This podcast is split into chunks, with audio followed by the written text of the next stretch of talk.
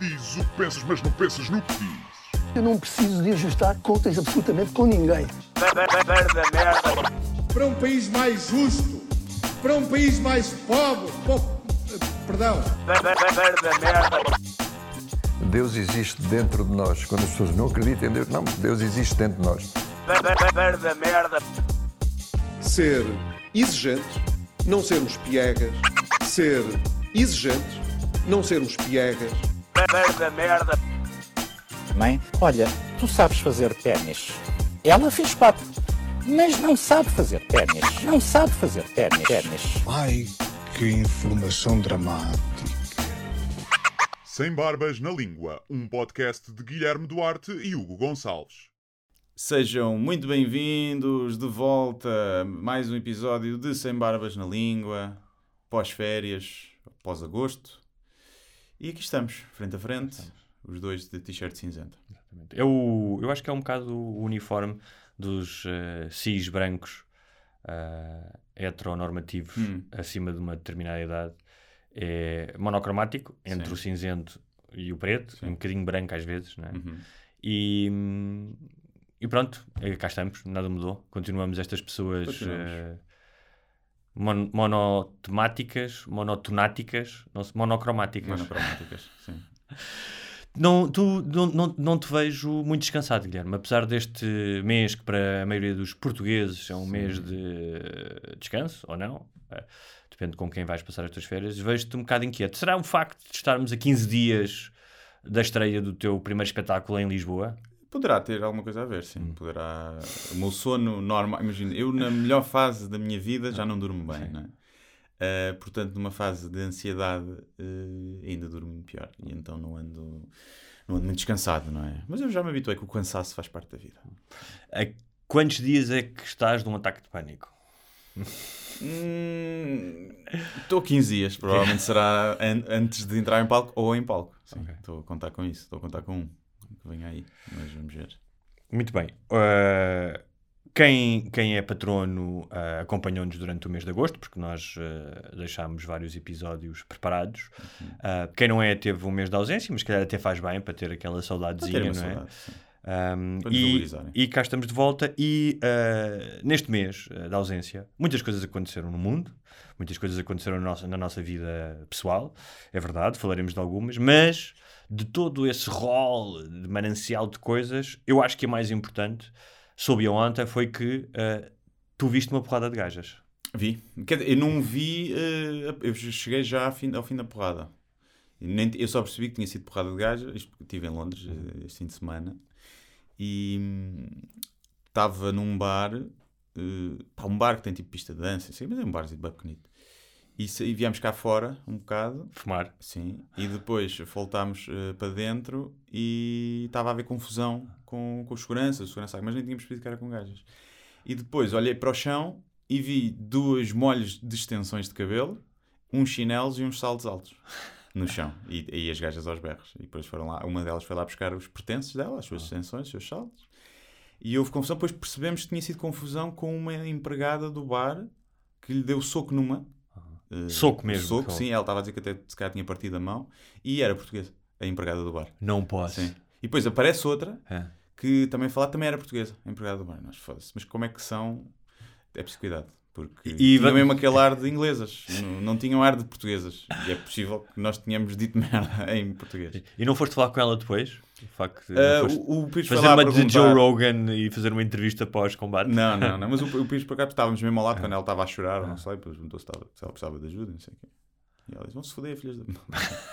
E deu dois chocos no, E deu dois chocos, sim. E então, pronto, foi isso. Foi giro. Acho que uma noite que acaba empurrada, não connosco, com os outros, é sempre bom. Tenho certeza que era uma mulher, não podia ser uma drag, não podia ser trans. Vê Não, lá. eh, ela, estou a assumir o género. Sim. Estou a assumir o género. Claramente nasceu mulher.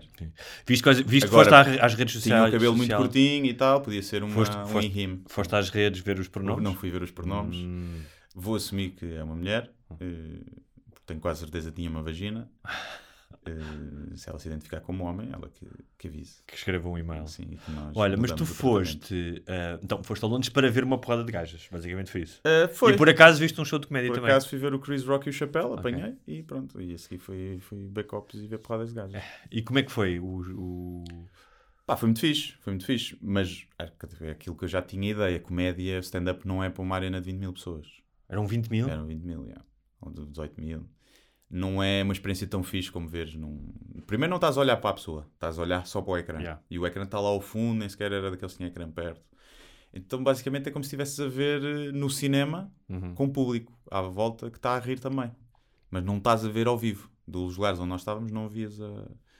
E então não é assim uma experiência em termos de. Tem essa parte de ver 20 mil pessoas a rir, não é? Que é engraçado. Mas é, é tão. É um- se calhar lá em baixo é diferente a experiência. Estás mais perto, porque se calhar ouves mais os risos. Tu não ouves o volume de risos que eu estava a pensar que fosse mais ensurdecedor, como às vezes é num estádio de futebol, não é? quando o malta grita gol, não é assim tanto ali. Nota-se mais risos às vezes numa sala com 500 pessoas eh, do que ali.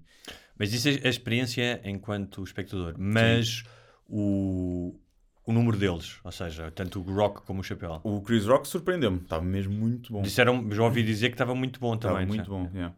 O Chapéu tem, vês, estava menos trabalhado o texto, mas é mais eh, magnetizante o acting dele, não é? Tá- é mais interessante ouvi-lo a ele. O, o Chris Rock é mais. eh, é um act, Trabalho, é um espetáculo. Sim. O Chapéu é ele a falar. Uhum. E então é, está essa diferença. Mas se calhar até teve mais risos o Chris Rock. Foi também dois, três convidados: o Jeff Ross, que Uhum. fez Ghost, teve fixe também. Depois foi a Ali Wong, que também teve fixe. Depois foi um gajo que é o The Earthquake, pá, que foi mau. Foi tipo mau mesmo. E o gajo, pelos vistos, tem, tem cenas na Netflix. A Ali Wong tem uma boa hum, entrega, mas o texto também não era assim nada de especial. E, mas muito mais bom. O- eu estava a falar disso de, de comediantes com, com os amigos estas ah, férias. Até porque estive a ver eh, o programa do Joe Rogan com o Luís C.K., que aliás aconselho. É muito fixe a entrevista. Ah, Sim. Gostei imenso. Eles falam imenso sobre comédia e sobre outras coisas. Gostei mesmo. Ah, Gostei e- mais do. com o Tom Segura e a mulher Ah, isso ainda não vi. Ok. Eh, Foram mais àquela cena do. Não foi só tanto sobre comédia, Hum. foi mais sobre também. Tipo, como é que é ser publicamente shamed, não sei o quê. Ok. Falar, e o Joe Rogan não tocaram no assunto. Foi mais sobre o filme, não é? Mas, mas sim, gostei. Sim, mas fal- falaram sobre o filme. O filme é o 4th of July, que é o Sim. filme que o Luís C.K. tinha aqui nas sugestões, por acaso, que ele escreveu com o outro comediano, o Joe, Joe List. Joe List, ah, que podem ver na plataforma dele. Eu, por acaso, vou ver. Custa Uhum. 15 dólares, acho eu. Ahm, e é curioso porque eu fui ver, eh, fui ver algum tipo críticas e pá, as, as primeiras coisas que aparece não é sobre o filme, é Louis C.K. que teve um escândalo, não sei o quê. Tipo, vão sempre buscar isso, não é? Uhum. Claro. Ah, ah, mas hum, voltando atrás, por causa dessa, dessa, dessa entrevista ou dessa conversa do Joe Rogan com o Louis C.K. que gostei imenso, ah, estávamos a falar, estava a falar de comediantes com os meus amigos e estava a dizer que pá, é óbvio que o Chris Rock e o Louis C.K.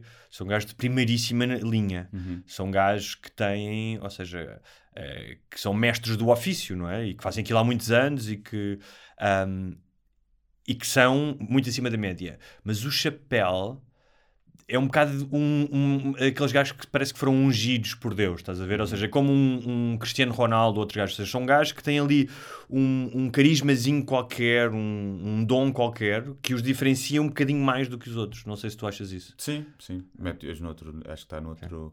Acho que há poucos. Eu, eu coloco o CK também nesse patamar. Não, eu, eu também coloco, mas o CK, pá, e tu vês o CK a pensar, tipo, mesmo quando conversa so- É. não conversa sobre comédia, tem sempre uma, uma forma de pensar ah, e de ver o mundo diferente.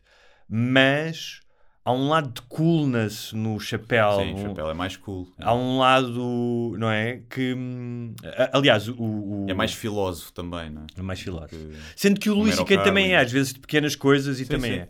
Mas o, o C.K. conta uma história ah, ah, nessa entrevista que conta que fez um espetáculo com ele, como outros comediantes fizeram logo ali na, a meio da pandemia. Uhum. Acho que ele convidou vários comediantes e andou por vários. Fazia espetáculos ao vivo, ah, ao vivo, desculpa, ao ar livre. Sim, no, no celeiro dele, no, no, no terreno dele. Acho que era isso, exatamente. E que, mas depois ele foi a uma festa com o Chapéu e ele estava a dizer: pá, estavam a falar que ele e o Rogan estavam a dizer que o Chapéu era realmente um gajo especial e ele estava a dizer: aconteceu uma coisa que para mim diz muito quem é o Chapéu. Então ele estava numa festa, estava a gente a dançar, uh, gajas giras, malta fixe, e de repente ele olha para o Chapéu e vê que o Chapéu está a ver alguma coisa uh, no meio da pista que ninguém está a ver. O Chapéu levanta-se. Caminha com o seu swag, não é? Vai afastando pessoas calmamente, abre uma clareira na pista e puxa uma miúda que estava a dançar e mete-a a dançar no meio da pista para que toda a gente visse. Hum. Ah, e o que o CK diz é: ele vê as coisas antes dos outros, vê coisas excepcionais e partilha-as com, o, eh, com o resto das pessoas. Uhum. E eu achei essa, ou seja, achei que aquilo que o Chapéu fez. ah, realmente caracteriza quem é que ele é, mas achei que o facto do Luís ter notado, e- ter notado isso e ter dado esse exemplo também significa que ele é um gajo especial, não é? Sim, porque também reparou outra a fazer. Exatamente. Então, mas achei, achei muita história, muita, muita graça a essa história. Agora imagina que era só uma gaja boa e ele pôs a dançar para ela ser objetificada no meio por toda a gente. Já muda tudo, não é? Completamente. E de certeza que estava lá alguém que fez fotos e disse Dave Chappelle mais uma vez. Sim. ah, Faz abusar- bullying. eh, ou era uma, imagina uma gorda e ele pôs no meio para toda a gente ver e fazer fat shaming. Ahm, muito bem. Ah, então, mas Londres foi fixe. Ah, além dos espetáculos. ah, Foi, foi só uma noite, não Só deu para muito, mas chegámos lá cedinho, viemos no fim da tarde do outro dia. Já de privado, não foi? Claro, obviamente, sim, sim. Por falar nisso, ouvi aquele já de jato- privado da, da Ryanair, que eu vi as fotos. Sim, não, para lá foi Ryanair, para cá foi Wizz Air, ok. que é tipo, parece um tarifário de telemóvel, é a Sim. pior marca de, de aviões de sempre. Quem fez o branding, não, as cores, o Wizz, tipo, não tem, não dá credibilidade. Mas pronto, não caiu, portanto Hum. está tudo bem. Muito bem, olha, eu, ah, eu tirei mesmo férias, tirei um mês de férias. Ah, já falei disso aqui, mas sou cada vez mais apologista de tirar grandes períodos de férias para as pessoas que podem, obviamente, nem toda a gente pode. Como não tinha tido férias no ano passado, também ah, me dei a esse luxo, é? porque o meu filho tinha nascido no ano passado, então não tive férias de verão, me dei, esse- me dei esse luxo. Ahm, pá, senti mesmo a cena de desligares completamente. Ah, ao ponto que, tipo, na última semana tá, não me apetecia muito ir à praia, estás a ver? Tipo, estava a descansar, mas ahm, li oito livros e meio no Hum. mês, ah, que foi uma, uma maravilha. Ah, portanto, percebi que se fosse para a, para a prisão teria alguma coisa para fazer, não me aborreceria Ah, assim mas aí está muito ocupado a levar no cu. Não sei se tinhas tempo para ler tanto. Ahm, e, pá, e tive, tive em vários sítios, mas pá, tive aquele processo normal, pá, tive em sítios com silêncio, longe, pá, não, não obviamente ah, super longe da civilização, mas o suficiente para sentires que eh, se calhar poderias viver, não sei se o ano todo, Hum, mas uma parte do ano longe do, da lufa-lufa da, da grande cidade. sim. sabes? Ah, eu sei que também estiveste em Castelo Branco, não foi? Ou... Estive perto, Tive- perto sim. de Proença Nova. Estive lá cinco dias para escrever. Mas num sítio tranquilo também. Sim, uma aldeia não se passava nada. sim. E não sentes isso, quando estás nesses locais, não te questionas até que ponto tu serias capaz de passar hum, parte da tua vida ali? Ah, eu vivia ali. Vivias ali Tinha que mesmo? estar a meia hora de Lisboa. Ah, portanto, vivias em Proença Nova, mas a maior de Lisboa. Sim. Tinhas de ter um, um É. daqueles eh, É. tubos do... Do Elon Musk. do Elon Musk. Não, mas numa cidade, numa aldeia assim, É. pá, mesmo que não seja a meia hora, tipo a 40, 50 minutos, Uhum. viveria bem, eh, assim, fora da cidade. Tu podes ter isso em. Lisboa. Pois Ah, posso, e é isso que eu provavelmente irei, irei fazer. Eh, para o ano, assim. Pelo menos é esse o meu plano. Não quer dizer que seja mesmo uma aldeia, mas uma cidade mais calma, uma vila, Sim. mas perto, tem que ser perto de uma cidade grande. Hum. Porque senão, quando se trabalha também em casa, não é? isso tem um trabalho muito solitário, se estiveres assim muito longe, depois de toda a gente, dos amigos, da civilização, Hum. do movimento, também corres o risco de começar a ficar um bicho do mato solitário. Sim, e te aborreceres, não é? Ou seja, É- e dás por ti, passou um mês e não viste pessoas, não viste ninguém. Viste, pronto, no café, da aldeia, na não sei até que mercearia. ponto isso é mau. Porque há dois meses sim, mas um mês eu acho que aguentaria. Não, mas se fosse sempre assim, e depois de repente já só vês as pessoas tempo a tempo e começas a afastar. Eu acho que, obviamente, o, o equilíbrio, se pudesses ter as duas coisas, é essencial. Poderes visitar a civilização, E também teres para, para a criatividade é importante ver movimento e ver claro, e ver pessoas. as coisas, e- claro que sim. Não, não, eu, eu sou, Hum. eu considero-me um bocado um urbanita, sempre vivi em cidades, na minha idade adulta, em cidades grandes. Agora, fazer o contrário, isso, que eu- é isso é que eu gostava, que é as pessoas que gostam de trabalham na cidade e ao fim de semana as pessoas têm, imagina, quem tem uma casa de campo Sim, ou vai para a terra, é viveres no campo, no coisa, e ao fim de semana Concordo. vais para a cidade. Sim, curtir, vais ver sim. merdas, vais, ver um vais- copo, vais vais ver um jantar espetáculo, fora. vais jantar fora, exatamente. Concordo contigo. Eu acho que esse é que é o, É. o objetivo. É verdade. E, mas o que eu sinto quando estou nesses sítios, especialmente quando tens tempo, não é? Pá, estás mais em contacto com a natureza, seja ao campo, seja estive tanto no campo como na praia, hum, estás menos, pelo menos eu tive menos exposto. ah, não só ao, ao stress diário e à tua rotina diária, mas também, por exemplo, às redes. Tive muito menos tempo nas redes e lá de vez em quando, mas tive muito menos tempo. Ou seja, há uma série de coisas que tu dás uma certa importância porque estás imerso nelas, como sejam as polémicas da semana, e que quando estás nesses ambientes mais tranquilos e estás mais, se calhar, a funcionar a um ritmo mais natural e menos urbano, um, há uma série de coisas que tu desligas e que tu percebes que não têm tanta importância na tua vida. Um, bem, não será por acaso, não é? Tipo, nós somos uma espécie, obviamente, que nos últimos. uh, mas, uh, Obviamente que as cidades têm. Há cidades há alguns milhares de anos, mas cidades contemporâneas, mega cidades, existem. Quê? 3, 4 séculos, podes dizer assim, não é? Uh, Sim, ainda assim, depois da Revolução Industrial mudaram depois da Revolução. não É isso que eu queria dizer. Depois da Revolução Industrial. uh, E antigamente os- as cidades os- chegavam uma hora e morriam. Exatamente. É? é. Portanto, com a luz elétrica, vamos, vamos pôr-lhe Ah. cento e tal anos, a Revolução Industrial, com a luz, com a, com a luz pública, sendo que Córdoba, na altura dos muçulmanos, já tinha luz pública. Mas pronto, eh, eh, era o que tu estavas a dizer, depois da Revolução Industrial, criou-se um ritmo e uma. Pá, uma conexão, um- ou seja, um ritmo diário que não tem a ver com o ritmo segundo o qual nós vivemos durante eh, centenas de milhares de anos. é? Um, e eu senti, sinto que pá, tipo, quando estás ao pé do mar, quando estás no- na montanha, há, um- há- há uma dimensão dessas coisas um, que, que é uma espécie de uma lição de humildade, ou seja, que te abastece, é uma espécie de, de- é um alimento, tu sentes-te bem, sentes-te bem a cheirar ar puro, sentes-te bem a dar um mergulho, e ao mesmo tempo, um, pá, se tu estás num sítio, imagina, estás diante de um mar enorme, ou estás numa serra, ah, acho que é uma boa lição de humildade. E sais de ti mesmo. Consegui ver as estrelas à noite. Exatamente. Só isso, não é? Eu quando estive no Alentejo, e agora em Castelo Branco também, também dava para ver, mas não dava para ver tão bem. Pá, via-se tipo a cena da Via Láctea toda, vês aquilo tudo e tu lembras-te, ah, yeah, tipo, eu sou pequenino, não interessa, não interessa para nada. O que é bom e é mau, né? Pode também aprofundar crises existenciais ou assim. Mas acho que nos esquecemos disso nas cidades, né? Esquecemos de parar um bocadinho. O pessoal fala de meditar, né? Meditação é bom. Se, calhar, se, cons- se conseguíssemos todas as noites olhar 10 minutos para as estrelas e contemplar aquilo, se calhar ninguém precisava muito de meditar.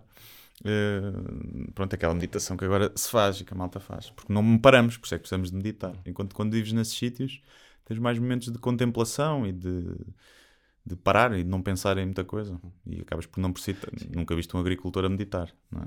Sim, esses momentos de contemplação que tu dizes, é? Por exemplo, às vezes ia dar vocês a pé, tipo, eu estava muito mais atento a pequenas coisas, aos sons, até porque não tens o con- o constante burburinho da cidade, não é? Uhum. sons de pássaros, coisas pá, que, que, repara, não, eh, eh, eu não estou aqui armado em guru da ah, tipo, mudem os vossos vícios e vão, vão para o campo, não é isso.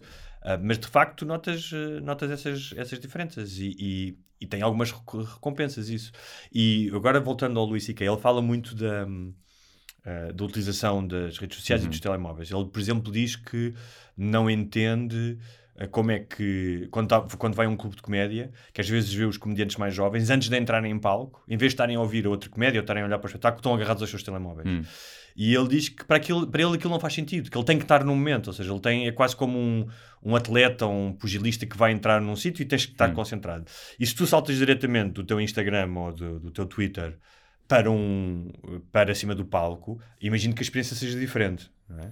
Ah, Acho que isso depende do processo. Acho que é ele também ser velho do restelo. Cada um tem o seu processo. Eu conheço malta que gosta de se isolar. Uhum. Eu não gosto de me isolar. Se eu me isolar, vou estar a pensar naquilo, vai, vai aumentar a minha ansiedade. Se eu fizer bem o trabalho de casa, aquela hora que tanto cede, eu posso estar ali a falar com pessoas e prefiro estar a falar e não estar a pensar que vou fazer um espetáculo. Mas uma coisa é falar com outras pessoas, outra coisa é estar nas no... redes sociais também é um bocado. A não ser que estejas a ver merdas que te ponham num mood chateado ou assim, ou que te muda. Agora, se estás a ver cenas tipo. De qual é a diferença entre estares a ouvir uma música ou também estares ali a ver tipo cenas que te estão só a descontrair e a fazer abstrair? Não acho que isso seja. Eu acho que Agora, ele- já, se estás no Twitter a discutir e a seguir vais para palco, mas cá até ajuda, vais chateado para palco e pode ajudar a tua, a tua entrega. Ele, ele fala de uma coisa que eu ah, também já comentei aqui, que é a ideia de se tu não tens tempos mortos, ou seja, que sejam de tédio, de contemplação, do que seja. Aquela cena quando tu estavas à espera de um autocarro, não, é? Não tinhas o telemóvel, não tinhas nada a fazer. e, é mais. Se fores apenas um receptáculo de, const- de um, de um fluxo de informação constante, tiveres apenas a receber merdas, pumba, estás sempre entretido, sempre, sempre, sempre. Tu depois não tens espaço, não só para processar essa informação, mas para atingir merdas mais profundas tuas Sim, e sim, de- à sim, tua sim, volta, não é? Ou seja, o momento em que, pá, quando vais fazer uma caminhada, quando vais fazer desporto, imagino que isso já te aconteceu, de repente tens insights de, sejam eles pessoais ou de trabalho, não é? Já me aconteceu imenso. E enquanto estiveres sempre entretido, não é? estiveres ligado, tiveres o, a ficha ligada ao rabo, não é? Ah, estás sempre a receber merdas, não é mais difícil. Não, isso é difícil, sim. Isso acho que, isso acho que é um problema. Nós deixámos de nos sentir aborrecidos. É que o, o Bob Burnham tem uma música tipo Boredom is a crime ou Apathy is a crime, uma coisa assim. Tipo, é uma música sobre a internet. E, e é verdade, deixámos de saber. E quando todas as grandes invenções foi porque alguém estava aborrecido. É? Quando estás com telemóveis e estás sempre entretido, ninguém inventa merdas fixe. Acho eu. É? O Newton não estava estava a fazer nada. Quando caiu a maçã, e ele, foda-se, agora, olha, vou calcular. Quando, quão aborrecido tens que estar para inventar O cálculo. o cálculo, não é? Portanto, acho que é, é importante isso. Acho que é para, para quem cria, não só. E lá está, essas, não é só inventar coisas, é chegar às tais conclusões ou na tua vida, ou fazeres. Eu acho que as pessoas fazem mudanças quando estão aborrecidas. Uhum. Se estiverem sempre entretidas, não ficam inertes, não é? E não Claro. acabam por não agir e mudar coisas. Claro. Porque, repara, Quantas o- pessoas não vão ao ginásio, por exemplo, ou fazer exercício, porque estão nas redes sociais e aquilo está a entreter. Enquanto se estivessem em casa sem fazer nada, é pá, olha, vou, vou dar uma corrida ou vou dar uma caminhada. E muitas vezes a mudança também surge de um desconforto ou de uma inquietação tua, não é? Estás desconfortável, é preciso, é preciso fazer alguma coisa, não estás bem numa relação, não estás bem no teu trabalho. Mas se tu estiveres constantemente a ser entretido, ou seja, se de alguma forma adormeceres essa inquieta- inquietação, então é, mas também não, não vais fazer essa mudança necessária. não é? Sim. Mas estás numa má relação, mas a tua namorada está sempre a entreter com sexo. tu também não vais mudar da, da relação. Dizer, estás "Oh, tóxico, estás oh, mal. amor, anda cá a ver mais um vídeo de pornografia Sim. enquanto eu te saco um bico. Sim, não é? anda cá, anda cá. Ele, olha, temos que falar. Ela, está bem, mas espera, deixa-me fazer-te um flácio primeiro. E tu, pronto, olha, sendo assim estou entretido. Olha, eh, como eu disse, as minhas férias foram muito fixes. Ahm, eu gostava de um dia conseguir, se conseguisse isso, pela minha profissão, e teria que ter também alguma folga financeira, ah, ter mais tempo do que um mês de férias por ano. Ou seja, convencionou-se que o ser humano tem 22 dias úteis, ah, não é? Mais um dia Sim. que é outro, mais feriados. Isso convencionou-se. É melhor do que durante a Revolução Industrial, quando as pessoas trabalhavam 100 horas por semana? É, obviamente que é, não é? Trabalhar 35 horas ou 40 é. Mas ahm, parece que nós, de certa maneira, fomos eh, formatados nisso. E não tem que ser assim. Ou seja, Não, não Ah, tem que ser. é? Eu acho que o mundo é uma mentira. O mundo funcionava se nós trabalhássemos todos a part-time. Funcionava igual. Se fôssemos mais focados e Sim. produtivos, em todos os trabalhos que eu tive, fora picos Uhum. em que realmente havia muito trabalho, em média, se eu fosse fazer a média, eu fazia aquilo que eu fazia em 4 horas focado. Não precisava das 8 horas ou das 10 horas. E acho que a maioria dos trabalhos, eu não sei quem está no apoio ao cliente, não é? Uhum. Em sítios físicos, que estão abertos e que têm que estar lá. Mas mesmo assim, se a gente trabalhasse menos, havia mais emprego. Claro. As empresas tinham que contratar mais. Claro. Não me parece que, que a Inditex tivesse problemas, sofresse financeiramente se tivesse que contratar muito mais gente, não é? Porque essas grandes empresas eh, geram sim. milhões e milhões e bilhões de lucro. E eu acho que é uma mentira também acho que nos é? disseram. Acho que é mesmo uma mentira. E eu acho que isso era melhor do que ter mais dias de férias. É ter uma carga. Ah, ter uma, tipo uma semana Trabalhar- de 4 dias? Nem, eu acho que não era 4 dias, uma semana de 3 dias, acho que Mas é chegava, dif- ou todos os dias mas- 4 mas horas. Eu percebo o que estás a dizer, mas é diferente porque, mesmo que tenhas uma semana de 4 dias, tu não tens esse processo de desligar que tens quando tens férias. Muitas vezes, não é? Se tiveres duas semanas. Mas Podia- tu precisas do desligar porque entras em sobrecarga. E Então Mas acho eu, que não gostava- mas eu gosto tanto. dessa experiência, eu gosto da experiência de ir embora. Eu gosto da experiência de ir. Ah, sim, eu estou a dizer isso aliado. Acho, Sim. mas acho que se trabalhasses, vamos dizer 4 horas por, Sim. por dia, todos os dias tinhas o mesmo sistema de fim de semana, mas trabalhavas a part-time, a partir da uma da tarde estavas despachado, tinhas tempo para as tuas coisas, para os teus hobbies, para, para fazer desporto, para estar com os amigos, para tratar das finanças, sem ter que pedir um dia de, um dia de, de dispensa. Acho que não precisavas chegar mais do que o mês que já se tem. Ou não sentias tanto essa necessidade. Essa mentira que tu falaste aí, que, que eu concordo, ou seja, a mesma ideia, eu não sou economista, mas mesmo a ideia do crescimento económico constante, não é? De, ah, há, há há pessoas que questionam isso, não é? Até que ponto é que tu precisas de crescer sempre 7 ou 6 ou 5 ou 6 ou o que seja. Eu não consigo perceber. Sim. Não sou- Mas já ouvi pessoas a questionar, portanto, Sim. se as pessoas questionam, se calhar. ah, mas estava-te a dizer da. ah, que uma vez vi um anúncio no, americano, acho que era de carros, em que um gajo, um americano, pá, que levam ao expoente a ideia do trabalho. Aliás, tu, quando começas a trabalhar nos Estados Unidos, não tens férias. Uhum. Ou seja, para conseguires ter alguns dias de férias, tens de trabalhar vários anos até ter Uhum. esse direito. Um, em, em que essa mentira, ou seja, essa ideia de que ah, do sucesso como dinheiro, ah, o cargo que tu ocupas, Uhum. ah, todo o teu estatuto socioeconómico, pá, é, ainda é mais elevado ao extremo do que é na Europa. É? Um, e então o anúncio era uh, o gajo a gozar com "Ah, há países na Europa onde eles tiram o mês todo de agosto, onde é que isso já se viu, não sei o quê. Aqui nós que tipo, conduzimos um Chrysler, não sei o quê, nunca conseguiríamos fazer este carro.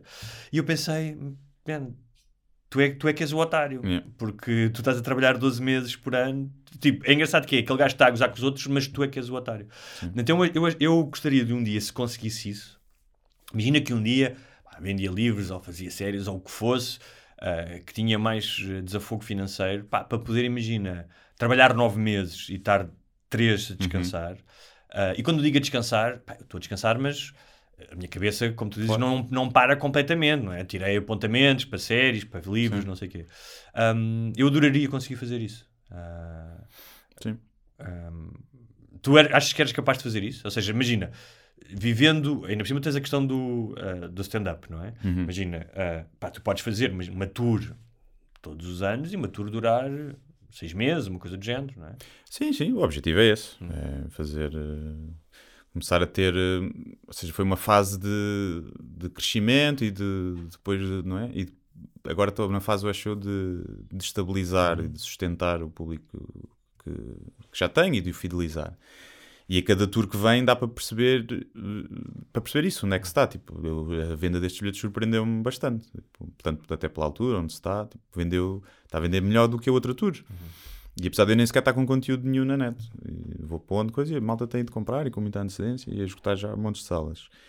Isso dá-me logo um, um conforto, que é ok, se esta tour vende bem e se o espetáculo for bom e as pessoas saírem satisfeitas, a próxima tour vai vender o igual ou mais. A menos que estejamos numa crise monumental e todas as Sim, pessoas yeah, estejam A não ser fatores externos. Agora, se a próxima tour, por exemplo, imagina esta, este espetáculo é muito inferior aos outros e as pessoas ainda me dão a bébia da próxima. Mas se o próximo também for uma merda, já não vão ao, ao terceiro. Mas tu estás, a, Ou- ou seja, menos, é? neste, e tu já disseste isso, isso vais ter o conteúdo deste espetáculo, que eu não sei qual é, mas tu já falaste sobre Hum. isso, que vai provavelmente criar mais desconforto e ir para terrenos mais Hum. escuros Sim. do que outros anteriores, o que eu acho ótimo, ou seja, eu acho que um, já disse isso aqui, um, um, um artista que arrisca uma nova forma e novos terrenos, para mim tem sempre a minha admiração. Pá, eu não sei, porque o outro já era bastante negro.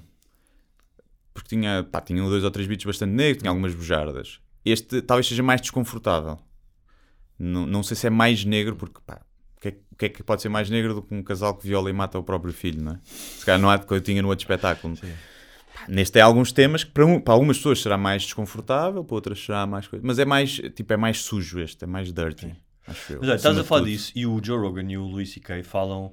O, o Joe Rogan conta que viu uma vez o Bill Hicks num, num bar e eles estão a falar da importância de bomb, ou seja, tu Uhum. falhares completamente e alienar, até alienares o público, chegar a um ponto em que alienas propositadamente. Sim, é? sim. E o gajo conta que o Bill Hicks começou a fazer uma merda, tipo, começaram, estavam 100 pessoas numa sala ah, e de repente já estavam 50 só. E que o gajo foi, foi cada vez. Ah, é? Então foi cada vez pior. Tipo, a ver se ainda mais Yeah. pessoas, não é? Sim. E acho que houve uma cena que eu já não lembro qualquer, ah, em que o gajo de repente começou a simular, estava a cagar ou uma Yeah. coisa do género, e foi mesmo. Então e agora? Tipo, quem é que se vai embora depois desta?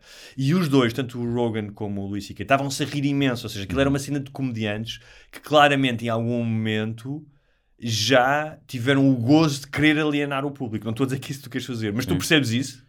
Não, percebo, sim, percebo. Não é. Pá, não é o meu público. É diferente porque ali também era num comedy club, se calhar não era o público dele. Sim, não é? não, claro, claro. não é? Portanto é diferente, mas a única vez que eu senti isso e que, que aconteceu, já mais que uma vez, mas a única vez que foi uma vez que eu fui atuar a Vila de Rei e foi. Era tipo convite da Câmara, uma festa lá, no teatro. Pá, e não era o meu público que estava ali. Algumas pessoas eram, mas a maioria não era. Pá, havia pais com crianças de 5 anos a correr de um lado para o outro ali.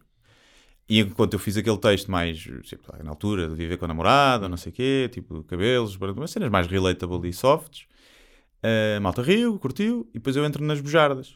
Pá, e começou a ser um silêncio, e eu tipo, ok. E eu pensei, ainda tenho mais 10, isto está- vai piorar ainda. E então eu fiz questão de, depois vias, tipo, focozinhos de malta a rir, tipo de amigos, que devia ser o, as pessoas que me conheciam, e a rirem, cada vez mais esses, e os outros tipo a olharem chocados. E eu, pum, pum. E eu pensei, vou, tinha umas que eu sabia que podiam sacar mais riso. e Eu, não, não vou dizer estas, vou só dizer estas mais. E saí mesmo em baixa, adeus, até à próxima. E deu um de- E eu ouvia também o Pires e o Ricardo Cardoso na altura e o Subtil, quem quem estava a rir imenso no backstage. Portanto. E tem, é libertador isso. Claro. É libertador quando tu chegas à, à altura que é tipo, fodam-se vocês. Eu vou dizer isto que me apetece. Fodam-se. Quando é numa tour ou assim é diferente, tenho mais consideração pelas pessoas que vão. O CK, eles fazem essa distinção. Ele- aliás, o CK diz: pá, quando alguém contratou uma babysitter, entrou num Claro. carro, procurou estacionamento, vem-me ver e não sei o quê, esse é um público diferente do que o tal público que por acaso entras num bar e Sim. está lá, não é? Ahm, Mas, mas lá está, eu não. Eu digo sempre, o maior respeito que eu posso ter pelo público é não o respeitar. Porque eu não posso. Se alguém sabe que me vai ver, é porque me, e me conhece, é porque gostou do que eu fiz até aqui. E o que eu fiz até aqui sempre foi Claro. a cagar-me para a opinião do público, positiva ou negativa. Valorizo, obviamente, mas não interfere no meu processo criativo. Se alguém disser, adoro o que tu fazes, é pá, mas piadas com isto não. Combina há pouco tempo, quer dizer, piadas com celíacos, ficaram ofendidos os celíacos, alguns. E eu, quer dizer, tu segues-me há bué de tempo. Eu já fiz piadas com fome em África, com pedofilia, e o celíaco é que eu não posso brincar. Pá, é uma, é uma hipocrisia Sim, do sim. caraças. E essa falta de respeito, ou seja, aquela opinião eu não a posso respeitar. Porque se eu começasse a respeitar a opinião Claro. de todo o público, eh, mudo aquilo que eu faço e mudo, acho que o público deixa de gostar de mim. E então eu acho que não se pode respeitar o público nessa a opinião do público. Temos que valorizá-la, agradecer, mas não a podemos levar à letra. Eu, ont- senão... eu ontem estive na, na Feira do Livro e até já vou falar sobre isso. E depois dei uma entrevista para a Antena 2 e o, o entrevistador estava a perguntar, pá, porque estavam, foi fixe, estavam imensas pessoas. Ah, tens vindo a construir uma carreira, tipo. E estava, ou seja, o que ele estava a perguntar era sobre o reconhecimento ou recompensa de ter as pessoas ali a falar contigo. E eu disse, pá, isso é claro que é incrível. Não. Mas quando eu me levanto de manhã para escrever, e quando estou sentado aquelas horas todas, imagino quando estás a escrever piadas também, eu não eu não estou a pensar nisso, ou seja, eu estou a pensar no processo. Ah, o que, ou seja, se eu escrevesse unicamente para ter o reconhecimento ou para as pessoas me virem dizer que gostei dos teus livros, para já era uma coisa profundamente narcisística, Sim. não é? Ahm, e depois eu não sei até que ponto. Se calhar fazias outro tipo de livros. Fazia- mais, tipo- mais vendáveis. Sim, é? exatamente. Porque o que me dá tesão é, mesmo quando custa, mesmo nos dias mais difíceis, Uhum. ah, imagino que o teu processo criativo também isso também acontece, é pá, aquela cena quando tu escreves a linha certa, sabes? Quando tu estás a rever uma coisa e dizes, ok, ah, esse high de. Uhum. Ahm, ah, tu depois, obviamente, tens o, o riso e tens o aplauso, mas ah, ah, mesmo na escrita, eu imagino que tenhas esse high. Esse high é uma cena inigualável, essa construção. É, como quando um gajo, eu não sei, como quando eras puto e de repente resolvi, resolvias uma equação, Sim, estás a sim, ver? sim. Sim, quando eu, quando eu me consigo rir, Hum. estou a escrever e me lembro de uma coisa e escrevo e me rio, que é raríssimo Hum. isso acontecer, rir, tipo em voz alta sozinho. Quando isso acontece, eu tipo, pá, isto, yeah, isto vai funcionar. Quando isto acontece, vai funcionar. Penso eu. Sim. E ainda agora, pô, eu estava a escrever, já estava a limar, pá, e lembrei-me de uma cena que é horrível. Vai ser a pior merda que eu já disse É. em palco, estás a ver? Mas eu ri-me de ser tão horrível que eu disse, pá, vou dizer que se foda. Vai ser, pá, se for mal, tipo, acho, que, Sim, mas- acho que me vão perdoar mesmo que achem que isto que foi demasiado longe aqui. E, e esse processo é muito giro. E lá está, eu não estou, quando estou a escrever, não estou a pensar o que é que o público vai pensar. Depois, quando estou a pensar, a ajustar, estou a pensar. Não faço ajustes a pensar nisso. Faço ajustes a pensar de esta piada eu gosto dela, Claro. esta eu não gosto, vou cortar. E confio que o público vai ver tem o mesmo sentido humor que eu e que, portanto, à partida vai bater certo. O que eu acho mais piada são os que ele acha mais piada. E, no geral, costuma ser assim, não é? Em salas grandes é assim. Se vais a um Mas a- comedy a club questão já é, tens mais Não esquecendo que, seja aquilo que eu faço, seja aquilo que tu fazes, hum, é dirigido a um público. Portanto, a minha ideia de, ah, quando eu estou a escrever um livro, pá, a última coisa que eu quero é que as pessoas digam ah, isto é chato e não me apetece. Claro. não é? Mas em nenhum momento eu comprometo aquilo em que eu acredito para ter o efeito ah, de cativar essa pessoa. Ou seja, todas as ferramentas ou todos, ah, ah, o, todos os recursos que eu utilizo é algo com os quais eu me sinto bem e gostaria de ver noutra, noutro, noutro livro. Ou seja, eu, não, eu em nenhum momento digo, ah, vou escrever isto desta maneira, ou vou criar esta situação, porque eu acho que vai vender mais e vai atrair as pessoas, mas eu não acredito nisto. Sim. Ahm, ah, mas isso não quer dizer que eu não tenha a preocupação de cativar as pessoas. Porque, Claro. é? Bem, é que essas coisas que nós temos que fazer assim, pá, já acontece quando se faz trabalhos que não se gosta e que só se está a fazer claro, pelo dinheiro, não é? Claro. pá, algumas publicidades, alguns eventos. Sim, sim.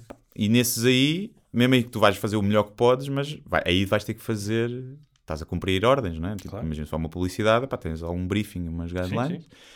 e tu queres fazer aquilo, eh, não é porque te dá prazer, tu estás a fazer aquilo porque dá dinheiro, não é? Pois até te pode dar gozo e ficar um produto que tu te orgulhas e giro, mas estás a fazer aquilo essencialmente para te pagar, porque te vão pagar, e como tal, quem te vai pagar tem.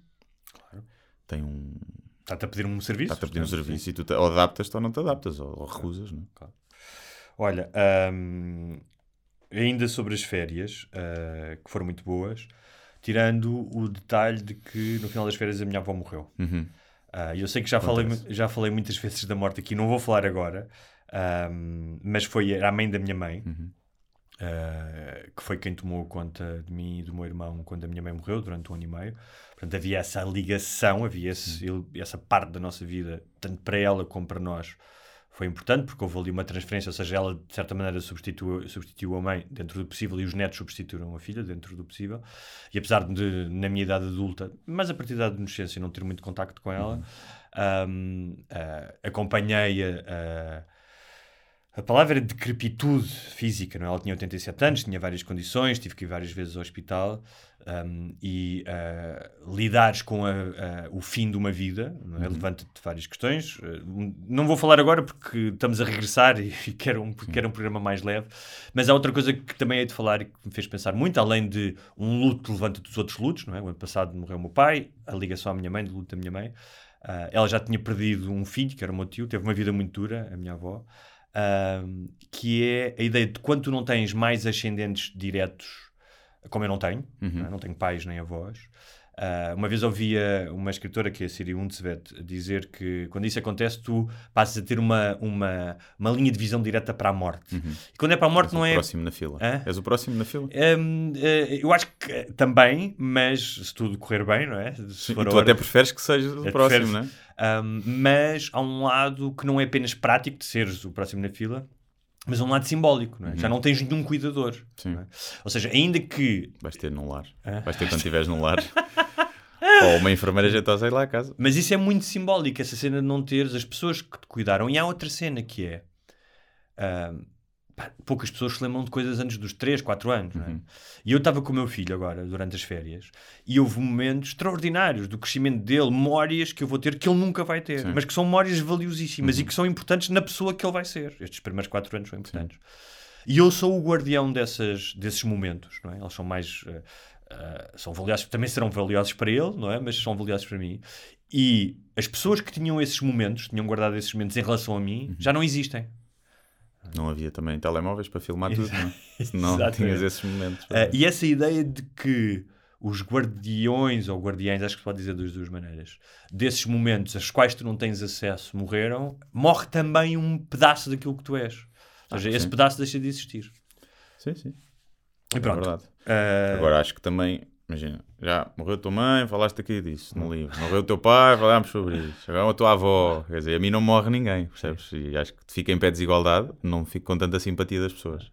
Portanto, Já, e- e os como- meus pais estiverem a ouvir isto, algum deles que decida quem é que vai primeiro, que eu também preciso de material para, para escrever. E como as coisas correm, eu acho que a minha cadela ainda vai morrer primeiro que a tua. Hum, Pois, é capaz. É mais velhota também, não É é? mais verdade. É. Um, mas, mas eu estava outra coisa que é, eu não acho, uh, ou seja, eu, eu não, não tenho a pretensão de achar que uh, estas coisas me acontecem por algum motivo. Acontecem a mim, como uh, acontecem coisas muito piores a outras pessoas. é? Há pessoas que nascem e automaticamente são órfãs, não é? Tipo, os pais morreram num acidente, não têm avós, não é? Mas, uh, quando eu estava a sair do, do funeral, disse ao meu irmão até na brincadeira, a dizer, pá, a ver se a próxima vez uh, vamos a um casamento ou a um batizado. Porque isto, os funerais co- começa a... Uhum. Tem sido só funerais. Uh, tem o, o- ano passado o meu pai, este ano Sim. avó. Um, mas, de facto, uh, repare, eu, eu não acho que... Eu acho que há muitas pessoas a quem acontece isso, mas de facto, desde muito cedo, a perda e a morte está na minha vida. Parece que é quase todas as décadas. Uh, ah, e de pessoas que, especialmente no início, tipo, a minha mãe morreu, pá, muito nova. O meu tio morreu uh, passado nem 10 anos, também novo, com 40 anos. Mas tiros não conta bem, não é? Hã? Também já morreu um. Também não, não conta. Não, conta Não, mas igual. conta no sentido de que é o irmão da tua mãe, que, ou seja, tu tens esse tinha contacto com ele durante toda a tua infância, tinha sido uma pessoa próxima. Vês a tua avó perder dois filhos, Uhum. não é? Depois, mais uma década, ah, o meu. Ah, já para não falar dos avós, não é? Foram vários avós, Sim. todos aí. Mas é isso é o que normal. os avós fazem, Sim. é morrer. Ahm, ah, mas o meu, por exemplo, um dos meus avós morreu relativamente cedo, morreu aos 70. Cedo? Um deles, um meus, o meu avô morreu antes de eu nascer. É Percebes? verdade. Aí... Ah. Mas aí tens capital, então, não podes dizer que. E a minha avó morreu tinha 6 anos. Mas tu não tens, noção de... mim. não tens noção dessa. Ah, essa avó sim, tens noção dessa perda. Mas não tenho muito, tinha 6 anos. Não... Mas lá dentro, lá dentro há alguma coisa que tem noção dela. Ah, sim, mas eu lembro-me dela Há morrer, uma, já falámos no- aqui. há uma tristeza nos teus olhos que eu já identifiquei, que tu se calhar não. Que é da, da minha avó, a avó Lorinda. Exatamente. N- eu lembro que na altura não sabia bem do que é que era a morte. Não, não, não- sabia o que era, provavelmente, mas não registava essas emoções da morte. Claro, mas quando tu tens um vínculo com uma pessoa, como tu disseste ter, e essa pessoa desaparece, é um abandono. Seja, tu não, tu É, não racionalizas não- como sim. um abandono, mas e- emocionalmente. Sim, é Eu já não estava tão. Ainda estava muitas vezes com ela, mas não tive mais de um, até aos 3 anos antes de entrar para o infantário e estava todos os dias com ela. Mas isso é, é super importante. Depois dos 3 aos 6. Não, aí nessa altura deve ter sido quando eu entrei para a primária. Ah, não, estava no infantário, exato. Dos 3 aos 6 estava no infantário. sim. Então já não estava com ela, estava, se calhar, todas as semanas, ou não sei, eu não me lembro bem. Olha, ah, ainda em relação às férias, eu tive num. E já morreram dois cães. É verdade. Um dos quais no colo. Isso também é verdade. Então não Os podes dois- estar a queixar. os dois no colo. Não podes estar a queixar, já te morreram, Sim. também já tiveste perdas, portanto. Aliás, um cão matei-o eu, porque tive que ser eu a decidir a abatê-lo. Portanto, eu assassinei o meu Qual, qual cão a arma que legalmente. Qual foi a arma que escolheste? Foi com um taco, um taco de beisebol.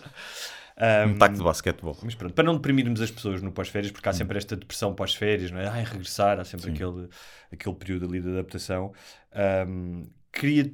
eh, foi eu pensei em ti uma ou duas vezes durante, durante as férias, porque há sempre coisas que acontecem, eu tenho que contar isto ao, ao Guilherme. Uma delas foi sobre sexo anal. Hum? Aliás, partilhei contigo depois uma coisa. Não sei se teremos tempo para falar aqui hoje, mas haveremos de falar de sexo anal.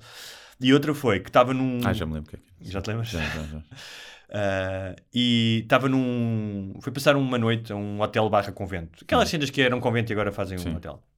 Assim no meio também, no meio do nada. E e estava a conversar com, com a minha namorada uh, e estávamos a pensar, pá, tipo, porque aquilo é pá, de 1400 a 1500. Estávamos a pensar, começámos a falar, "Man, imagina o que é que era viveres aqui naquela altura. Depois a, começámos a dizer, pá, se calhar não era assim tão mal, porque aqui tinhas comida, tinhas um sítio fixe, não é? Uh, provavelmente comiam-se uns aos outros ou ainda comiam as freiras que iam lá, é? Uhum. dependendo do teu gosto. Um, pá, enquanto imagina, se fosses servo da gleba, aí Uhum. sim era uma vida fodida. E começámos a falar e perguntar ao Guilherme, vamos falar um bocadinho sobre isto, que era, imagina, se nascesse em 1300 Hum. ou 1400, não é? Segundo aquilo que nós aprendemos das três classes clero, nobreza e, e servos da gleba, o povo, Uhum. um, o que é que era melhor? Uh, nessa Era altura. a nobreza. Acho que é óbvio. Mas a nobreza podias ter que ir à guerra. Se fosses gaja, não. Mas aí eras tipo violada pelo teu marido e pelos teus irmãos e coisas do género. Hum, as princesas não eram. Mas, as princesas princ- mas há histórias de princesas que eram super maltratadas pelos reis e que viviam enclausuradas e não sei o quê. E podias morrer no parto, tinhas que ter não sei quantos é, filhos, não sei é quantos verdade. herdeiros. Mas não iam todos da nobreza para a guerra. Pois não. Os homens acho que tinham que ir. Iam todos para a guerra? Não sei a todo, ou seja, nem, em não sei quantos séculos, não Mas- sei se iam todos, mas porque até uns iam, ou seja, os segundos filhos e terceiros muitas vezes iam para, para, as estas, para estas ordens. Sim. Mas do clero não sei. Devia ser fixe, já. Devia- Mas tinhas de ser uma alta instância do clero. Não é? Que é para teres uma grande vida. Não, aí sim, aí tinhas uma grande vida, se fosse Sim. tipo um bispo ou um de género, não é? Aí sim, aí é fixe. Mas mesmo, estava a dizer, mesmo que O povo era claramente o pior. O povo, sim, o povo estava fodido. Tinhas de trabalhar para outro gajo, na terra do outro gajo, dar-lhe uma grande fatia do teu, do teu rendimento, fazer o que se ele quisesse comer a tua mulher, provavelmente tinhas que dizer que sim. não é? Sim. E, pá, e devia ser horrível, devia, devia ser as piores condições. Mas a cena dos conventos, imagina, se fosse um convento que tivesses eh, estes privilégios. Tens doces é, conventuais, né? Cheinho de doces conventuais. Sim. E teres visitas e. Olha, também quantos, quão aborrecidos eles estavam sempre. Sim. Mas não pinavam assim tanto. Só não tinham inventado tantos doces conventuais. Não sei, porque às vezes a seguir ao Pinance dá aquela larica. E uma ganzinha, né? Uma ganzinha. Uma... Eu não sei se fumavam ganza, mas deviam Ah, beber. certeza, deviam beber. sim. Mas a seguir ao sexo, às vezes dá aquela larica, apetece comer uma coisa doce, não é? Sim. É mais doce ou salgado? Não sei. A mim acho que é Depende. mais salgado. A seguir ao sexo? Acho que sim. Não sei. Depende, da- depende, Depende do sexo. Se calhar se for um lovemaking, Sim. é uma coisa docinha. Sim. Se for aquelas maratonas de várias horas de Precisas dirty minerais. talk, precisas Precisas de de, um Big né? Mac. Sim, precisas de um, Big Mac. é. Ficas desidratado. Se calhar devíamos, devíamos fazer uma conta de Instagram, porque há imensas contas nutricionistas só sobre tipo, o que é que deves comer nas situações mais inusitadas. Sim. né? Tipo, depois de me dares uma queca à porca e à bruta. Sim. Depois da ressaca. Sim, Receitas para a ressaca. Receitas pós-sexo. isto. Sim. Parece bem. Ah, então, outra coisa que eu reparei nestas férias foi ah, num dos sítios onde tive, ah, que foi. ah, só, só fazer aqui uma pergunta, não sei se o, se o nosso técnico de som está ali. Estamos aqui com meia hora, consegues ver aí? Ah, 35 minutos? Está mais. 40 e 5. 45. Ok, muito obrigado. E hum, que foi a proliferação do gebo. Hum. O gebo é uma palavra que eu gosto muito. Sim, imagino. Que foi, eu fui ver o, o real sentido. Para mim, o gebo é um, é um bimbo, é um gajo com, com mau gosto, com mau aspecto, não sabe comportar. É um jagunço. Hã? É um jagunço. Jagunço é diferente, porque jagunço inclui ameaça. Um jagunço pode fazer mal, um gebo não. Ah, mas eu o jagunço não tenho muito nem. Mas é o mais o capanga. Capanga é mais o jagunço nas landelas brasileiras era o, Sim. era o gajo que, que vinha lá com o katana e com a É o pistola. jagunço. Mas imagina, é um gajo gordo que tira a beata para o chão do carro, Sim. Que faz barulho, que não é? Que Estava a ver outra palavra. Deve outra palavra mais Bimbo? Hum, parolo. não, não considero isso. Pacóvio? Acho Não, não, não. Isso aí, imagina. Tu podes imagina o parolo e não- imigrante, podes o imigrante e não Tuga. incomodar outra Sim, pessoa. O imigrante. Tuga, que vem, não é? Aquele típico imigrante. É meio bimbo, Sim. parolo, mas não é um gebo. Não. Não acho que seja um gebo. O gebo tem um lado também de, se calhar, de estupidificação mental, talvez, não? Sim, é um javardo. Para mim, um gebo é um javardo. Tem esse lado de javarde, sim. ver? Sabes aqueles, os gajos que metiam gasolina? Ah. Antigamente, quando não metias tu. Em alguns sítios, eram muitas gebos. Todos oleosos, todos sujos, falavam sempre, falar gajos Sim. e tal. Mas o é taxista. sim, o mas típico também taxista é um Mas gebo. também é o gajo que estaciona em cima, chega ali, tipo, coisa estaciona em cima da passadeira, nem sequer, ou seja, ele nem faz aquilo por mal, não é, no mundo dele o outro não existe, estás a Hum. ver? É eu comer, eu beber, eu fumar, Ok. estás a ver? Eu vi, eu estava-me a lembrar, mas isso foi uma geba, por acaso, uma gaja ali na- nas portagens da ponte, man, pá, essa merda eu já não entendo, a tirar uma beata Hum. pela janela. Tipo, depois dos incêndios e tudo. Bem que ali não é um incêndio na- no tabuleiro do ponto, mas é do género. Isso não está presente na tua cabeça? Tipo, tirares uma beata pela janela, ho- hoje em dia, tipo, não faz sentido para mim tirares uma beata pela janela. não é? Sim, também não. Acho Mas que podes ter cuidado. Mas então, o gebo, ah, segundo o. Se bem que estás a andar num carro que polui mais do que a beata que está a mandar. Mas. Mas o o gesto, gesto em si, si, né? é? Ou mandar seja, lixo para o chão, sim. Mandar lixo para o chão. É um total de desprezo pelo outro. Mas pronto, é, um, é um. é- enquanto adjetivo, ah, é alguém que tem uma protuberância nas costas, corcovado ou corcunda. Hum. Portanto, é mais aqui uma nuance ah, do significado que nós não sabíamos. Depreciativo, o indivíduo, o indivíduo que veste mal, sem elegância e cujo aspecto é ordinário. E na zoologia, é um mamífero ruminante E e ordinário não de comum, não é? Não, de comum, exatamente. De, de vulgar, não é? De, do gajo que corta as unhas eh, eh, na, no, Na paragem de merda, exatamente. Ah, então porquê? Porque eu estive num sítio em que cheguei a um sítio do Algarve, ou seja, eu estava um bocadinho mais no campo, mas tinha que ir à, à cidade fazer compras e cheguei na mudança de quinzena. N- pá, e fui ao supermercado e vi três supermercados eh, juntos: um Pingo Doce, um Aldi e um Intermarché. O Aldi e o Pingo Doce não havia fila, não conseguia estacionar. Eu disse: pá, vou ao Intermarché. Fui ao Intermarché, que era o pior de todos. Hum. Seja, era o que tinha mais gebos. Inclusive o próprio supermercado tinha uma espécie de um avançado que eles tinham construído para pôr as bebidas. Até o, a- o próprio supermercado em si tinha, um, tinha, tinha um- um lado precário. Pá, e mal entrei, foi tipo. eh, Eu não quero parecer pretencioso e snob, mas vou ser um bocado porque snob é tu eh, fazer juízos sobre as pessoas sem as conheceres bem, e é isso que eu estou a fazer. Todos fazemos Sim, todos os dias. Todos os dias. Pá, mas uma coisa que eu vi é pessoas que falavam muito alto e muito acima do peso. Hum. Tipo, muita gente gorda mesmo. Ah, e, pá, e a maior confusão, tudo. tudo. E, ah, e eu já tinha um bocado, estava um bocado encanitado com o Intermarché, porque a publicidade do Toy, que é Hum. vou poupar, vou poupar, sempre que eu abria, abria a aplicação da Antena 1, que às vezes as notícias, eu deixei de ouvir a Antena 1 no verão por causa dessa merda, porque já não conseguia. E então, estava na fila para pagar, fiz a minha tour de Neste momento nunca seremos patrocinados pelo Intermarché, o nosso podcast. Já não seríamos, portanto. mas, eh, pronto, as outras cadeias Aldi de- e Pingo Doce. Vejam lá se chegam à frente, então. E, e cheguei à, à caixa e estava ali, tipo, pá, mantive a calma, fiz as minhas compras, as minhas cenas, tudo bem. E há um gajo que é um que já estão a fazer a mostra, estás a ver? Hum. E vira-se para o, o gajo estava à minha frente, vira-se para o homem da caixa e diz assim: Então, amigo, se vir o Toy, manda-lhe um abraço, meu. Ele tem passado por aí. É. E o homem da caixa, tipo, é da triste, estás a ver? Não, Sim. tipo, tipo de gentleman. É agosto e eu estou aqui. Sim, agora eu estou aqui e percebo a tua piada porque o gajo faz a publicidade, mas não. O gajo, não, não passou o gajo. Então, olha, se ele aparecer, mande-lhe um abraço deste toy, porque eu também sou toy. E a mulher dele. e eu olhei para aquilo e disse: que bom momento de comédia. Um abraço de um toy para outro, Outro toy. toy. Um toy e pronto, e na- na- no tempo que fiquei lá, não voltei a ir no Intermarché para sair ao, ao Pingo Doce.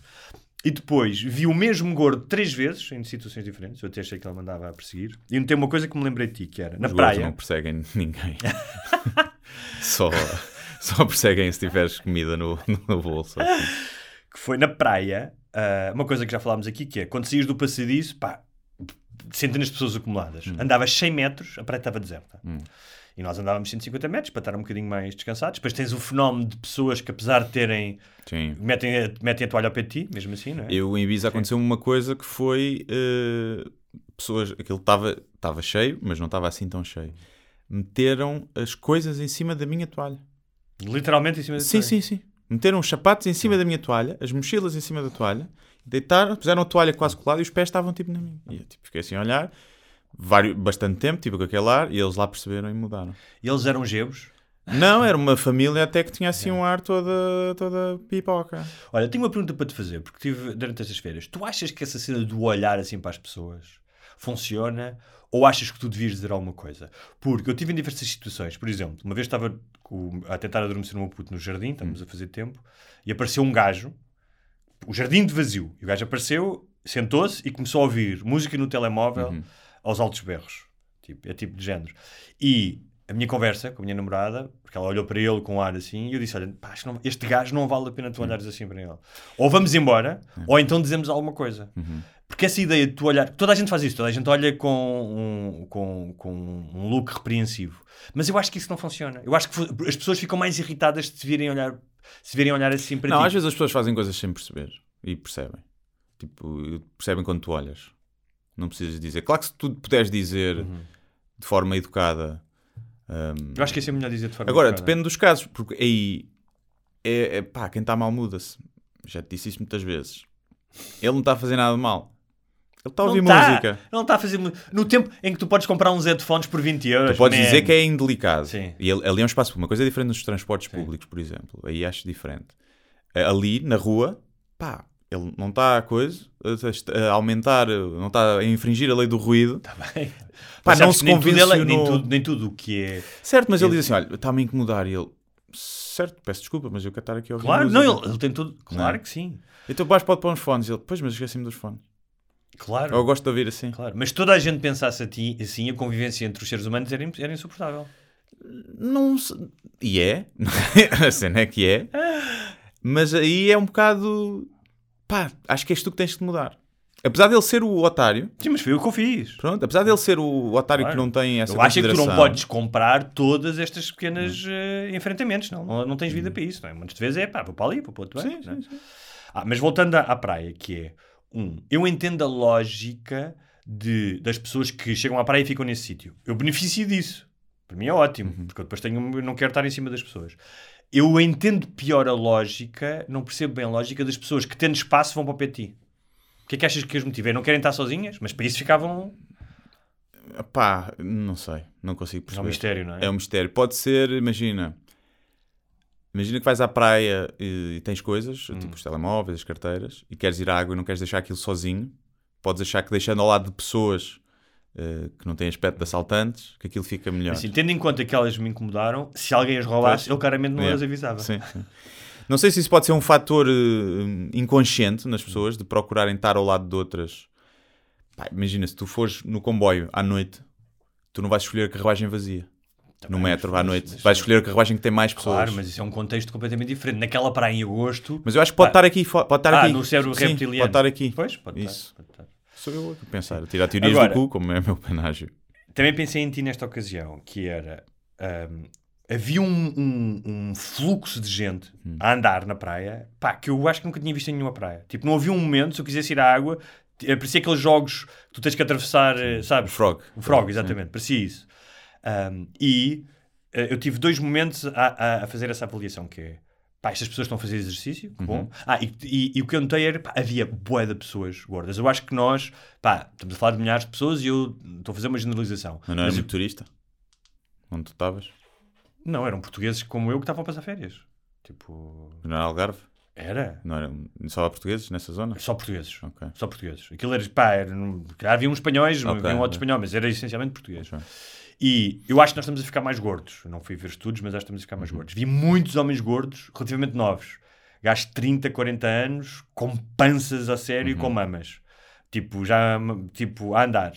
A andar de um lado para o outro. E estava a pensar, o meu lado cínico dizia, man, agora nesta semaninha de férias é que achas que vais fazer exercício? O meu lado empático dizia, pá, é melhor do que nada, olha, se Claro. calhar vão tomar a consciência. Sentia-me dividido, não é? O- a minha consciência e o meu lado mais, ah, mais ma- malicioso. Ah, e o que é que tu achas que realmente que motiva estas pessoas? Que de facto elas querem fazer exercício e vão Vão mudar? Vão ver gajas. Mas havia famílias inteiras a. Vão ver gajas. Na mesma. Então, Ou e, as mulheres? gajas. e as mulheres? As mulheres foram convencidas pelo gajo a dar uma volta a ver gajas. E os filhos? Não, quando é as mulheres, elas querem passear, querem andar, dar uma volta. Pronto. E os homens vão atrás. Quando vês dois homens, um grupo de homens a andar pela praia, estão a ver gajas, é 100% garantido porque eu eh, faço igual. Ok. Portanto, não há exercício. Ou já fiz, Achas já que a motivação não é exercício? Não. Mas é que não havia gajas muita gaja boa Por naquela isso é que eles estavam a andar, à procura. Se houvesse onde eles estavam, eles não iam. Tinham ficado na toalha ao lado delas. Não, isso é certinho. Não é exercício. É ver. É ver, espairecer. Também queres, podes querer conhecer a praia, mais para ali, não conheces bem. Quando é exercício aí, é, estão a correr.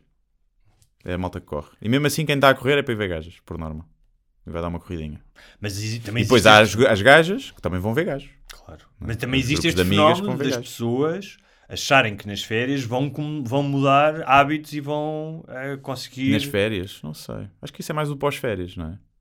A maioria das pessoas é nas férias, é tipo, pá, esta semana vai ser para a desgraça, depois Mas é que eu- começo a dieta. E Mas exercício. pá, eu vi ali pessoas que tenho a certeza que não vão fazer caminhadas no resto do ano. Ah, pá, não. Mas não te, quando eu digo assusta, não é assustar, mas há uma balufização ah, da. Acabei de inventar esta palavra. De- ah, em vários países nós sabemos isso, né? nas sociedades industrializadas Uhum. Eu há não sei se a malta mais nova está mais gorda. Tipo, os putos de 18 anos. Essa Eu vi de geração. crianças gordas. Vi bué de crianças, putos de 6, 7 anos gordos. Bué. Mas depois, eu, eu tenho ideia que olhando, mas eu também acho que lá está, estamos, estão expostos a, a essa juventude também através das redes sociais e não sei o quê, que normalmente são pessoas mais magras e, não é? Malta de ginásio. E tu vives. eu- Outra coisa que eu Mas não percebi sei se estão... Oh, Guilherme, Mas quando estive lá, eu percebi países isso, estão. porque ali estavam pessoas, pá, claramente de, de vários estratos sociais, mas, mas todo o país, vi pessoas do Norte, vi isso pelo sotaque, que é. Eu tive essa perfeita noção. E tu também, que é. Nós vivemos numa bolha dentro de uma bolha. Portanto, nós vivemos não só numa bolha, que é Lisboa, em certos bairros que já são uma bolha, e num Eu meio. vivo na buraca neste momento. Tá, tá mas Já não fazes- estou em Alvalade, Sim, mas percebes? não fazes esse arzinho onde tu te movimentas, onde vais sair, onde vais não sei o quê. Não estou a dizer que não tenhas acesso a outras coisas, mas no essencial, hum, nós às vezes, com as pessoas com quem falas, com quem interages, as coisas que tu vês, que Sim, consomes. norma são de um... Pá, de uma... Pelo menos tiveram acesso à educação e Sim. ensino superior, a maioria delas, não é? Que fazem. E eu, eu não Mas tenho isso, que há uma balufização. Mas isso não faz delas menos gordas. Não, não, há pessoas gordas. Estou a dizer que há, que há pessoas, obviamente que há pessoas gordas em Lisboa. Estou a dizer, há uma balufização e que eu acho que é física e mental, não é? Hum. Ah, pá, seja por causa das redes sociais, seja porque. Sei, os Mas níveis. estás a dizer que essa balufização é nestes centros urbanos ou mais fora? Não, acho que é transversal. Ah. Estou a dizer é que, se calhar por algumas pessoas, e entre elas estão ouvintes do nosso podcast, eh, se movimentarem, todos nós movimentamos em círculos pequenos, não é? Uhum. a menos que estão constantemente a viajar, que às vezes esquecemos-nos. hum, Estou-te a dizer isto, pá, e estou a ser o mais sincero possível. Não quero, não, isto não dei isto com nenhum tipo de arrogância nem, nem de tom de superioridade. Que é, às vezes nós esquecemos que, fazendo parte da Europa, e obviamente estamos no top 10% dos países onde melhores para viver no mundo, que nós ainda temos um atraso educacional, eh, pá, que, é, que é, obviamente, explicado por muitos anos de ditadura, mas não só. um, em relação a, a outros países. Isso que não sei se foi por eu ter ido à Holanda e se calhar estar a comparar, mas senti isso, senti que ainda um, que há um lado nosso em Portugal. um, Estás a dizer que viste muitos bimbos. Matarruanos, é isso que estás a querer Sim, mas dizer? não, mas não é apenas uma coisa tipo de gosto ou de estilo, percebes? Do género de, ah, eu não gosto da maneira como eles vestem ou a música que eles ouvem. Mas, mas por exemplo, eu acho que isso acontece, mas também quando vais aos outros países não vais a, a Claro, todos os sítios, vais claro. a esses centros Eu- urbanos. Eu, não é? quando, eu quando falei no, no, no- aqui há um, há um mês a- até atrás na, na Holanda, eu disse, pá, na Holanda também há jepes de certeza. E a- mas a questão é, vamos admitir que temos esse, esse atraso. Não, não temos outra coisa, não temos mais, não é mais, somos mais genuínos e mais simpáticos. É que eu cada vez falo, agora em Londres, É. pá, a malta é antipática para caralho. Percebes? Tu- olha, saí de um sítio, já não fazia anos, fomos beber uma, uma cerveja antes do, do- da cena do chapéu. Pá, a empregada foi tão antipática connosco e tão arrogante, nós fomos, bebemos, fomos Sim. embora e não pagámos. Boa. Poupámos 25 euros. Pimbas. Pá, uma coisa, uma, uma arrogância, e noto isso muito lá fora. Hum. Eh, ou a cena de ajudar o outro, eu acho que cá, se calhar, eh, tu tens que tirar de um lado e do outro, porque quando os grandes, os centros mais urbanos, que nós colocamos sempre como mais, tem uma educação, um nível de educação mais elevado, educação de formação académica, eu acho que são sempre acompanhados com o resto, são mais cínicos, são mais snobs, são menos prestáveis, são menos genuínos e sempre que eu saio de Lisboa e vou a outros sítios ou terras pequenas, pá, a senhora do café é muito simpática, o senhor do, do supermercado é muito simpático, pedes uma indicação e dão-te tudo para te ajudar. Mas sabes que o Algarve em agosto não é conhecido pela simpatia Sim, não, o Algarve é, é a cidade, a cidade, a zona fora de Lisboa em que eh, o atendimento ao público não é, não é o melhor, não é? Mesmo no, no Alentejo também é- às vezes é complicado. Eu não sei, não gostam muito de, de turistas, de turistas nacionais ou internacionais, se calhar também. Mas eu noto isso e então eu, eu acho que troco. Eu prefiro a família Bimba que está ao teu lado e que na praia e que te oferece um bocadinho de, de melancia e que, e que te empresta a bola para jogar ou uma coisa assim, do que o gajo que está ali. Com mata d'água. Ah, sim, isso, sim, mas não sei, acho que, acho que é quando, quanto mais essa. Mas repara, eu não estava a dizer isto que é, tanto que eu fui à praia onde estavam essas pessoas, eu não estou a dizer eu que gosto ai, mais de bimos do que de intelectuais. Pois, mas também tá- estás a falar, quando estás a dizes intelectuais já estás também a fazer uma, uma, uma visão depreciativa do que é que é um intelectual. Não, não, não. Há intelectuais que são, que são boas pessoas e que são Claro. genuínas, mas no geral, pá, tem conversas. Lembro-me mais de conversas que tive com uma malta mais genuína, mais simples, mais humilde.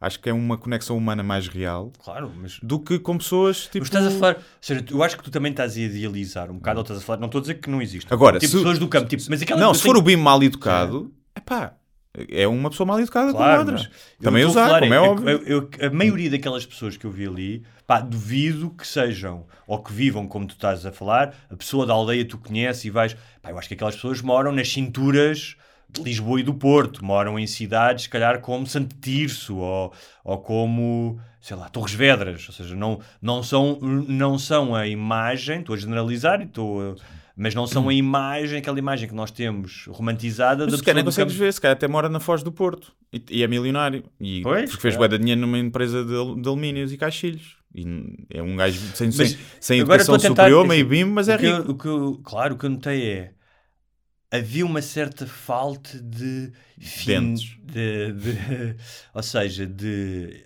e se calhar também julgas isso pela aparência das pessoas, Uhum. pela, pela gordura, pelo descaso, pelo, pela- saúde, pelo Sim. corpo, mas havia uma certa falta de finesse. E quando eu digo que finesse, não é finesse de ser fino, de beber o chazinho assim, ou seja, de comportar-se de uma forma harmoniosa em relação ao outro. Estás a ver? Pronto, Ah. Aí quando há falta de, de respeito pelo outro é, diferente. Mas eu acho que acontece mais o contrário. Pois, não sei. Eu acho que acontece mais o contrário. Ah, eu gosto de toda a gente, eu sou uma pessoa que. Portanto, nós somos governados por pessoas com finesse. Somos? E é o que é. Não sei se somos. Tu, que, tu... Não somos governados por eh, portugueses eh, típicos. Sim. Só o Tino. Só, só o Sou Tino. Tino, sou Tino. E olha que eu bem gostava de ver o Tino a presidente. Muito bem, olha, o Tino aqui um ahm, vamos fechar. Acho que já ultrapassámos o, o tempo normal. Sim, estamos com 50, bem. Hã? Estamos com 50 mil. Não, uma hora e qualquer coisa. Uma hora e qualquer coisa. Uma hora e não é? cinco, pai, sim. Uma hora e cinco. Uma hora e cinco. Ah, tens uma grande noção do tempo. O teu relógio, o teu relógio interno é. É, está sempre ligado, por isso é que não durmo. não é? Acerta quando fazes cocó todos os dias. Sim, sim, sim. Não, porque sempre tive, é uma habilidade que eu tenho. Eu também digo, mas eu exibo-me, eu te exibo-me. Exemplo, olha, quando estávamos no concerto, no, espetáculo do Chapéu, eh, não estávamos com os telemóveis, não podíamos. Tínhamos de pôr numa bolsinha fechada e, e, e não sabíamos as horas nem nada. Então, mas o que é que acontece com. Tipo, eles dão-te essa bolsa? À entrada na bolsa, sim. metes, ele fecha aquilo como aqueles fechos magnéticos da roupa. Ah, sabes? ok. E estás, não podes mexer naquilo. Não é transparente, é opaca, não podes ver. E depois quando sais? Quando sais, tira. Passas num- numa cena do imã, toma, tiras. E foram 4 horas sem telemóvel para aí, porque nós entramos às 6, aquilo era às 7, demorou uma hora, atrasou uma hora, os ingleses são pontuais, mas é no caralhinho. E depois não sabíamos bem a noção. E estávamos todos uns diziam, ah pá, são 10 e 20, são 10 e meia, são 11 e 10. E eram 11 e 10. Eu também tenho essa capacidade. E tenho, ou lembramos das vezes que acertamos, e não de todas as outras que falhamos, também é um bocado isso. Olha, sugestões. Ahm, queria dizer que vou estar no dia 10, sábado, às 16, na Feira do Livro. Já tive. Aliás, queria mandar uma um, um abraço e uma mensagem de agradecimento a todos os leitores que estiveram lá, muitos ouvintes e patronos ah, do nosso podcast, que apareceram ah, este fim de no passado fim de semana na Feira do Livro. Ah, tive, por exemplo, pá, podia que tive conversas bastante interessantes, mas vou só relembrar: há um ouvinte nosso que tem 16 anos um, e que já leu todos os meus livros pá, e tinha, tinha feito uma escolha de livros de autores altamente. Tipo, uh, portanto, uh, ainda há esperança na nossa juventude. Vai ser um intelectual, não vai ser um bingo. Ficas com esse, eu fico com o outro. Mas olha que ele é nosso ouvinte, portanto, não, não, a não, seja despreciativo. Um abraço ao João e a outros, foi muito fixe estar lá um, e pá, também recebi durante as feiras algumas mensagens. Continuamos a ter imensos ouvintes eh, fora Yeah. de Portugal que vão, que vão falando connosco. Um, o Deus, Pátria e Família um, é semifinalista do Prémio Oceanos, que é provavelmente o prémio mais importante de língua portuguesa ah, a concurso, sem ser o, o Prémio Camões. Ah, mas ah, também semifinalista, mas são 65 obras, os semifinalistas. 65? Sim, 12 portugueses e depois uma data de brasileiros e tal, mas acho que são, eram 400 e tal candidatos. Uhum. Portanto, se passar a finalista também já não, já não, já não será mau. Um, e queria uh, dizer que estou a ver uma série muito fixe chamada Blackbird, baseada numa história uh, real. Uh, de um gajo que estava preso e que foi contratado pelo FBI para ir para uma prisão de alta segurança para convencer um serial killer a confessar onde é que tinha enterrado os, os mortos, uh, as mortas. Uh, e é escrito pelo mesmo gajo, ele é um romancista, e o gajo desenvolveu esta série pelo gajo que escreveu Mystic, Mystic River. E um filme, um livro também, mas um filme que eu gosto imenso e pá, que pouca, que passou um bocado despercebido, que é o The Drop, que é com o Tom Harding e com o James Gandolfini. Que é um filme que eu vi. Pá, se puderes ver, é um filme altamente. The Drop. Ahm, e, hum, ah, e dizer-te, queria dizer também o quê? Que. ah, acho que mais nada. Queria, queria... Ah, tens os teus espetáculos, não é? É, é isso. Tenho os meus espetáculos. Deixa-me cá ver aqui como é que isto está em termos de. Então, Lisboa está. Já está esgotado estas três datas, mais as duas de outubro. Há eh, Coliseu de Lisboa para o ano, que é onde fecha a tour. É dia 2 de junho. Eh, falta muito tempo, eu sei, mas comprem já. Eh, pá, se morrerem até lá também não é o dinheiro que vos vai fazer. Depois temos Fundão, 23 de setembro, que já esgotou a bilheteira online, já só há bilhetes à venda na Câmara Municipal, lá no, no octógono do Fundão. E pronto, resta pouco, já não falta muito para esgotar, porque a O dos bilhetes. octógono de um fundão parece. Não sei o que é UFC do Fundão. Depois há Funchal, que está meio merda, eh, mas já está a mexer bastante bem esta- estas últimas semanas. Pá, depois já esgotou, o que é que já esgotou? Já esgotou Aveiro, já esgotou Braga, já esgotou Almada, já esgotou Évora. Eh, há outras que estão quase a esgotar. Braga há uma segunda data, eh, porque a outra também esgotou. E é isso. Londres é 4 de novembro, portanto, para os ouvintes que estejam fora do país, em, em refugiados lá em Londres, ou países vizinhos, queiram fazer um fim de semana em Londres. Venham da Escócia, Algumas pessoas já me disseram que vão fazer isso. É isso. Guimarães, 11 de novembro. eh, Faro também já está muito composto, é 12 de novembro. Acho que nunca escutei nas outras tours, esta acho que vai escutar. Já não falta muito. Não sei, depois do que tu disseste do Algarve aqui, não sei se vais gostar. Mas eu não disse que a culpa era deles. Eles estão habituados a receber eh, Demasiadas pessoas. demasiadas pessoas que- antipáticas e depois, claro, que ficam menos uh, Olha, eu mas, não é, mas é as pessoas a servir ao público, não é os algarvios. Os Não, não, algarvios não, são pessoas a simpáticos. servir ao público. Mas ao servir ao público, em algumas cidades, são umas bestas. Calhar alguns deles não são algarvios. Mas ontem estive com um ouvinte nosso na Feira do Livro que vive no Algarve e ele dizia isso, man, tipo, eu gosto muito de ver no Algarve e digo sempre às pessoas, venham cá nos outros meses que são os melhores, não venham cá todos em agosto. Pois é. é. É. Olha, ah, e deixa-me só dizer, também esqueci-me, que vou estar no dia 11, domingo, na tua terra, Hum. na Amadora, Rá. Ah, na Biblioteca e Biblioteca da Amadora, portanto, vou estar na parte intelectual da Amadora. Sim, sim. Já foste alguma vez à Biblioteca da Amadora? Mas não. Já viste? Então, estão as pessoas a criar equipamentos, não é? E tu, zero. Não é? Só Não. andavas lá a fumar ganzas nos parques infantis todos teorados, não é? Cheios de isso. seringas. Yeah. Deixava lá as seringas, era eu que deixava as seringas. E vou estar no- na Biblioteca e Biblioteca da Amadora, dia 11, domingo, às 15h15, também para falar sobre os meus livros, apareçam. É um festival também literário, ah, ou a Semana do Livro, não, peço desculpa de não me lembrar o nome, mas apareçam na Amadora. Pessoal da Amadora e arredores, É isso aí, linha de Sintra. é isso. Até para a semana! Até para a semana.